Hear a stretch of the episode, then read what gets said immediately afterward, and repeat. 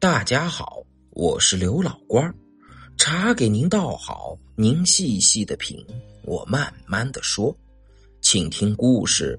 朋友妻不可欺。有一对年轻的夫妇，老公叫张强，媳妇叫赵燕，在深圳驻汕头一家分公司打工，工资不低，理应是幸福的一对。可这一年来，本来开朗的赵燕，却总是闷在家里，愁眉苦脸，很少和人交往。这两天，隔壁的邻居是刚刚搬来的，也是一家两口子。媳妇儿王妹子是个热心人，她经常和赵燕打招呼。赵燕心情不好，时常爱理不理的。王妹子知道赵燕是老乡，并不计较，几次不理，仍然笑嘻嘻的向赵燕问好。特别是晚餐的时候，时常会弄一些好吃的家乡菜，送过来给赵燕吃。王妹子的家乡菜做的不错，赵燕吃了一回后就喜欢上了。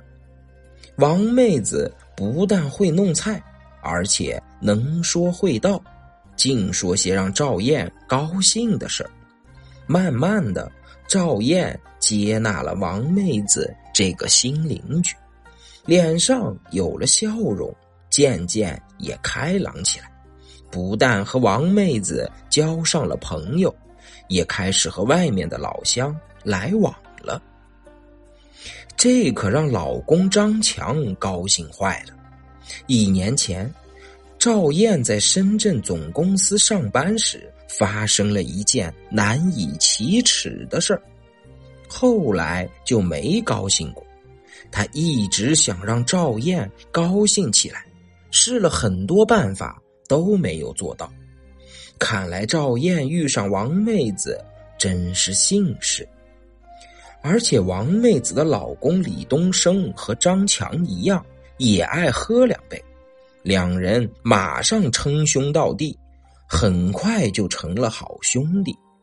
此后两家来往密切，亲如一家。你有好吃的叫我，我想喝两杯就请你。可是好景不长，没高兴两个月，赵燕。又沉默寡言起来。张强以为赵燕又想起了在深圳的那件伤心事儿，所以也没有太在意。这天晚上，张强本来想在家里陪陪赵燕，却临时接到朋友电话，说要请他过去喝两杯。张强是个重情义的人，就答应了。喝酒这样的事儿，自然忘不了李东升，于是张强就喊上了他。三个男人来到了附近的湘菜馆，见面一聊，酒杯一端，张强的朋友也成了李东升的朋友。不一会儿，三个男人就热闹起来。男人在酒桌上热闹，不就是拿酒出气？就这样，你一杯我一杯，李东升不胜酒力，先喝高了。张强有一点不喜欢李东升，这家伙酒一喝多就喜欢谈女人。有朋友在，为了活跃气氛，你说说女人也就算了。可李东升说出来的话让张强听了不受用，他是这么说的。张强，你家赵燕儿就是漂亮，那皮肤比我家王妹子的细嫩多了。而且，她说话时的那神态，就好像是亲手触摸过赵燕的皮肤似的。张强一听就来了气：“你摸过我家赵燕的身子？莫非你李东升和赵燕？”有不正当的关系。想到这里，张强一时脸色煞白，心里很不是滋味。一旁的朋友看到了张强脸色的变化，就安慰了一句：“哎，李东升喝醉了，你别把他说的当真。”张强没醉，能控制住自己。他对朋友说：“嗨，没事儿，他胡说八道，我才不相信呢。今天晚了，就这样吧，你自己回去。”我送李东升回去，我们改天再聚。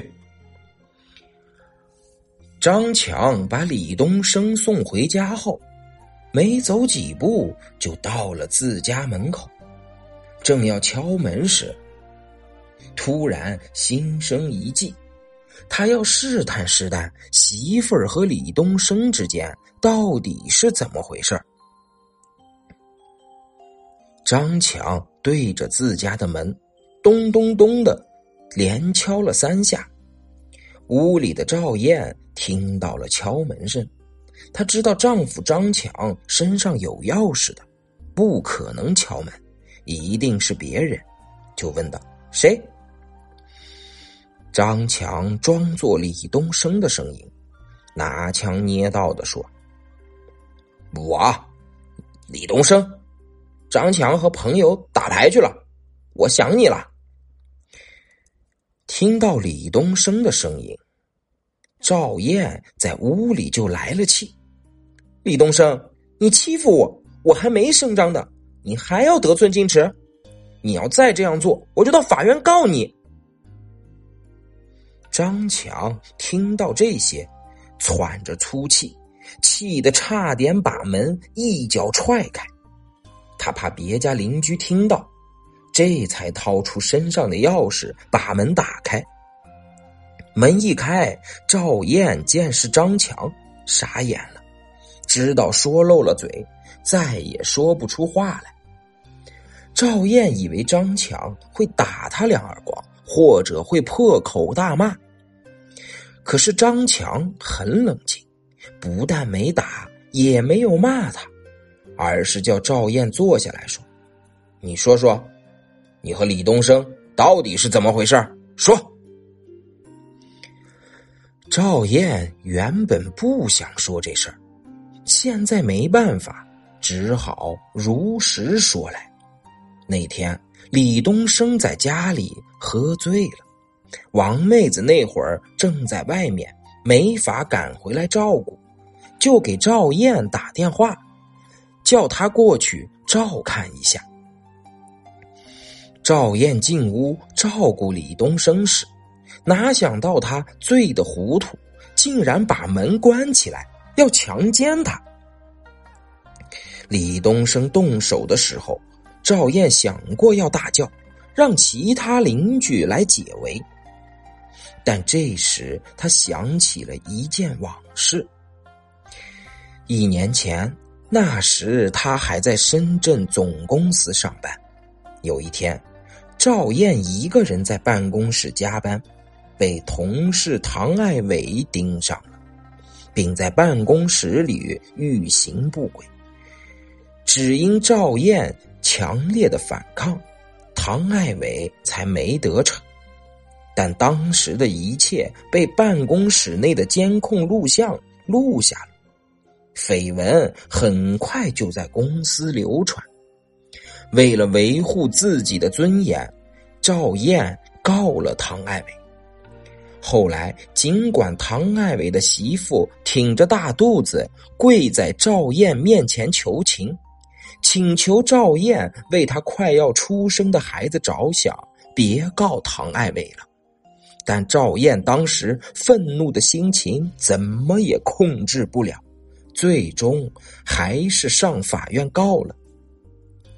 结果因为有录像为证，事实清楚，加上在办公室内强奸同事，影响极坏，唐爱伟以强奸未遂罪被判了三年。